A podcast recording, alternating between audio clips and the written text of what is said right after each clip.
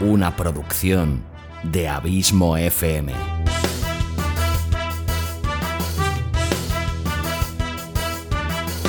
¿Quieres disfrutar de tu tiempo libre escuchando grandes historias, audiolibros y relatos? Un podcast literalmente literario.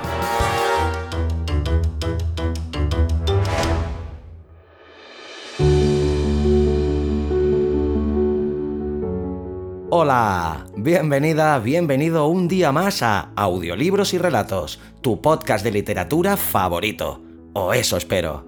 Capítulo 35 de esta cuarta temporada, 143 en el cómputo total de este humilde podcast. Y hoy te traigo un nuevo capítulo de los audiorelatos premium de pago, en este caso otro de la colección Sherlock Holmes daros las gracias a todos por la buena acogida que ha tenido esta colección y sobre todo, evidentemente, a aquellos que la habéis comprado por anticipado. Mil gracias por la confianza y por seguir apoyando este proyecto que con tantísimas ganas y con tantísimo cariño hago para ti. Espero que estéis disfrutando esta colección tanto como lo estoy haciendo yo creándola. Pues bien, hoy te presento el segundo de los ocho capítulos que conformarán esta colección y que te recuerdo que puedes comprar cada capítulo individualmente al precio de un euro y medio o también puedes comprar la colección completa de forma anticipada, consiguiendo así un interesante descuento y recibiendo los siguientes capítulos directamente en tu mail y antes de lo que se colgará en todas las demás plataformas.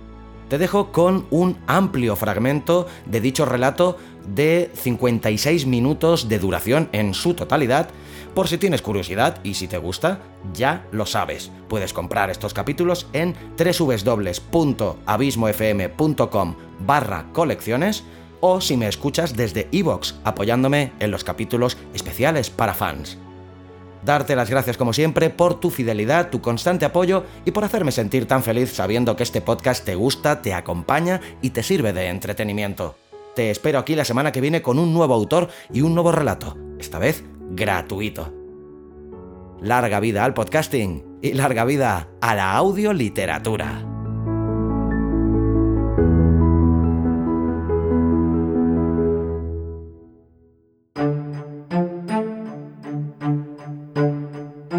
Colección Sherlock Holmes. Una producción de Abismo FM.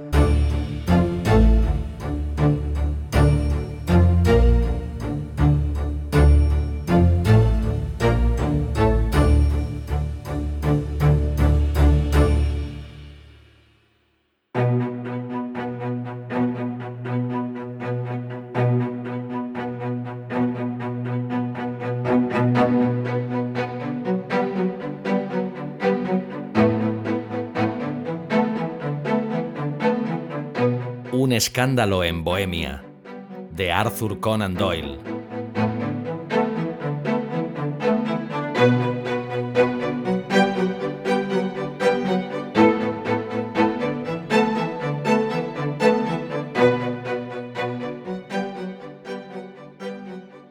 Para Sherlock Holmes, ella es siempre la mujer.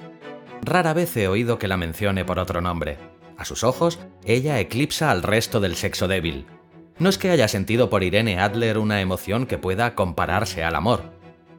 Todas las emociones, y esa particularmente, son opuestas a su mente fría, precisa, pero admirablemente equilibrada.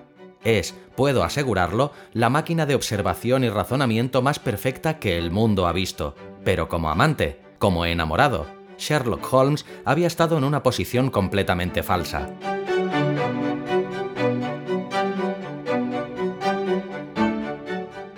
Jamás hablaba de las pasiones, aún de las más suaves, sin un dejo de burla y desprecio. Eran cosas admirables para el observador, excelente para recorrer el velo de los motivos y acciones de los hombres. Pero para el razonador preparado, admitir tales intromisiones en su propio temperamento, cuidadosamente ajustado, era introducir un factor que distraería y descompensaría todos los delicados resultados mentales. Una basura en un instrumento sensitivo o una grieta en un lente finísimo no habría sido más perjudicial que una emoción intensa en una naturaleza como la suya. Y sin embargo, para él, no hubo más que una mujer, y esa mujer fue la difunta Irene Adler, de dudosa y turbia memoria.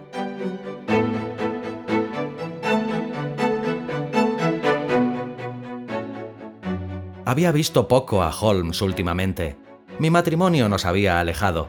Mi propia felicidad y los intereses domésticos que surgen alrededor del hombre que se encuentra por primera vez convertido en amo y señor de su casa eran suficientes para absorber toda mi atención. Mientras que Holmes, que odiaba cualquier forma de sociedad con toda su alma de bohemio, permaneció en nuestras habitaciones de Baker Street, sumergido entre sus viejos libros y alternando de semana en semana entre la cocaína con la ambición, la somnolencia de la droga con la feroz energía de su propia naturaleza inquieta. Continuaba, como siempre, profundamente interesado en el estudio del crimen y ocupando sus inmensas facultades y sus extraordinarios poderes de observación en seguir las pistas y aclarar los misterios que habían sido abandonados por la policía oficial, como casos desesperados.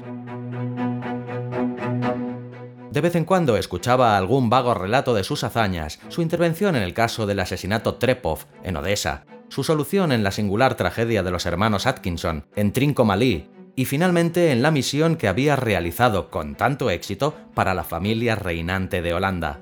Sin embargo, más allá de estas muestras de actividad que me concretaba a compartir con todos los lectores de la prensa diaria, sabía muy poco de mi antiguo amigo y compañero.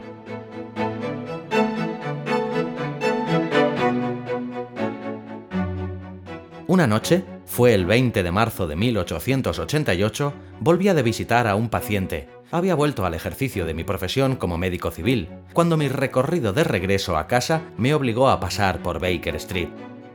Al pasar por aquella puerta tan familiar para mí, que siempre estará asociada en mi mente a la época de mi noviazgo y a los oscuros incidentes del estudio en escarlata, me sentí invadido por un intenso deseo de ver a Holmes y de saber cómo estaba empleando ahora sus extraordinarias facultades.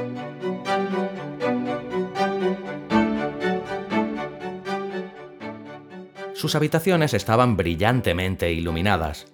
Al levantar la mirada hacia ellas, noté su figura alta y esbelta pasar dos veces, convertida en negra silueta, cerca de la cortina. Estaba recorriendo la habitación rápida, ansiosamente, con la cabeza sumida en el pecho y las manos unidas a la espalda. Para mí, que conocía a fondo cada uno de sus hábitos y de sus estados de ánimo, su actitud y su comportamiento eran reveladores. Estaba trabajando de nuevo se había sacudido de sus ensueños toxicómanos y estaba sobre la pista candente de algún nuevo caso. Toqué la campanilla y fui conducido a la sala que por tanto tiempo compartí con Sherlock. No fue muy efusivo. Rara vez lo era, pero creo que se alegró de verme.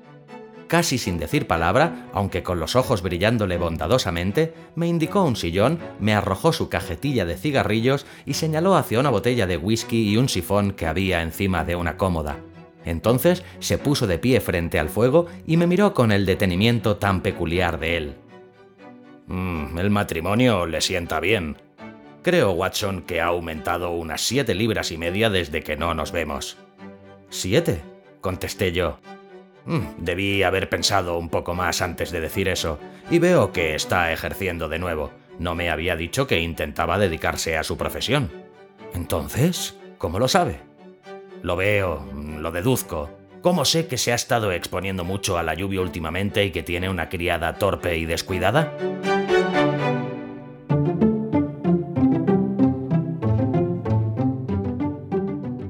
Mi querido Holmes, protesté yo, esto es demasiado. Si hubiera vivido hace unos siglos habría muerto en la hoguera por brujería. Es cierto que el jueves salí a dar un paseo por el campo y llegué a casa empapado, pero me he cambiado de ropa y no puedo imaginarme cómo deduce esto. En cuanto a Mary Jane, es incorregible y mi esposa la ha despedido. Tampoco imagino cómo logró adivinarlo. Holmes sonrió para sí y se frotó las manos largas y nerviosas. Es la simplicidad misma. Mis ojos me dicen que en la parte exterior de su zapato izquierdo, exactamente donde alumbra mejor la luz, la piel está raspada toscamente en seis lugares, trazando rayas paralelas. Obviamente esto ha sido causado por alguien que trató de quitar el lodo que cubría el zapato, pero lo hizo con positiva torpeza, sin cuidado alguno. De ahí mi doble deducción de que se expuso a la lluvia y de que tiene un espécimen en particular incompetente de la maligna servidumbre londinense. En cuanto al ejercicio de su profesión, si un caballero entra en esta habitación oliendo a yodoformo, con una mancha de nitrato de plata en el índice derecho y una prominencia a un lado del sombrero de copa, mostrando dónde ha escondido su estetoscopio, necesitaría ser muy tonto para no declararlo miembro activo de la profesión médica.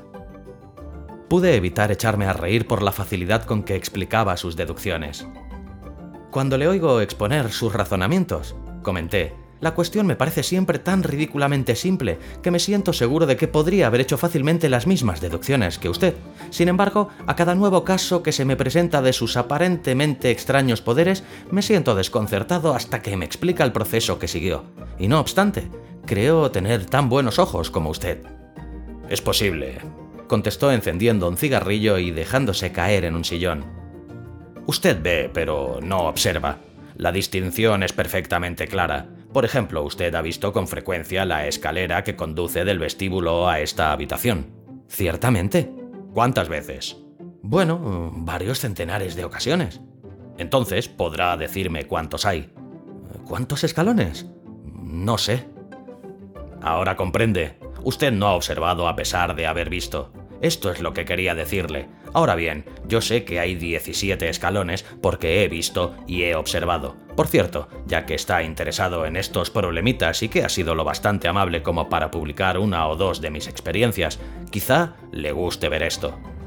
Me entregó una hoja de papel grueso, de un suave tono sonrosado que había estado hasta entonces sobre la mesa. Me llegó en el correo de la tarde. Léala en voz alta. La nota no tenía fecha, ni firma, ni domicilio del remitente. Decía... Visitará a usted esta noche, faltando un cuarto para las ocho, un caballero que desea consultar a usted sobre un asunto de extrema importancia.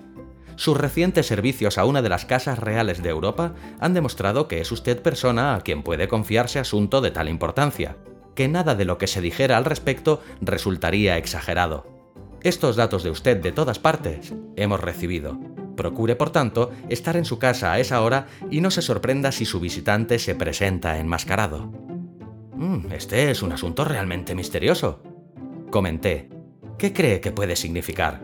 Mm, no tengo datos todavía. Es un error capital tratar de formular teorías antes de tener datos.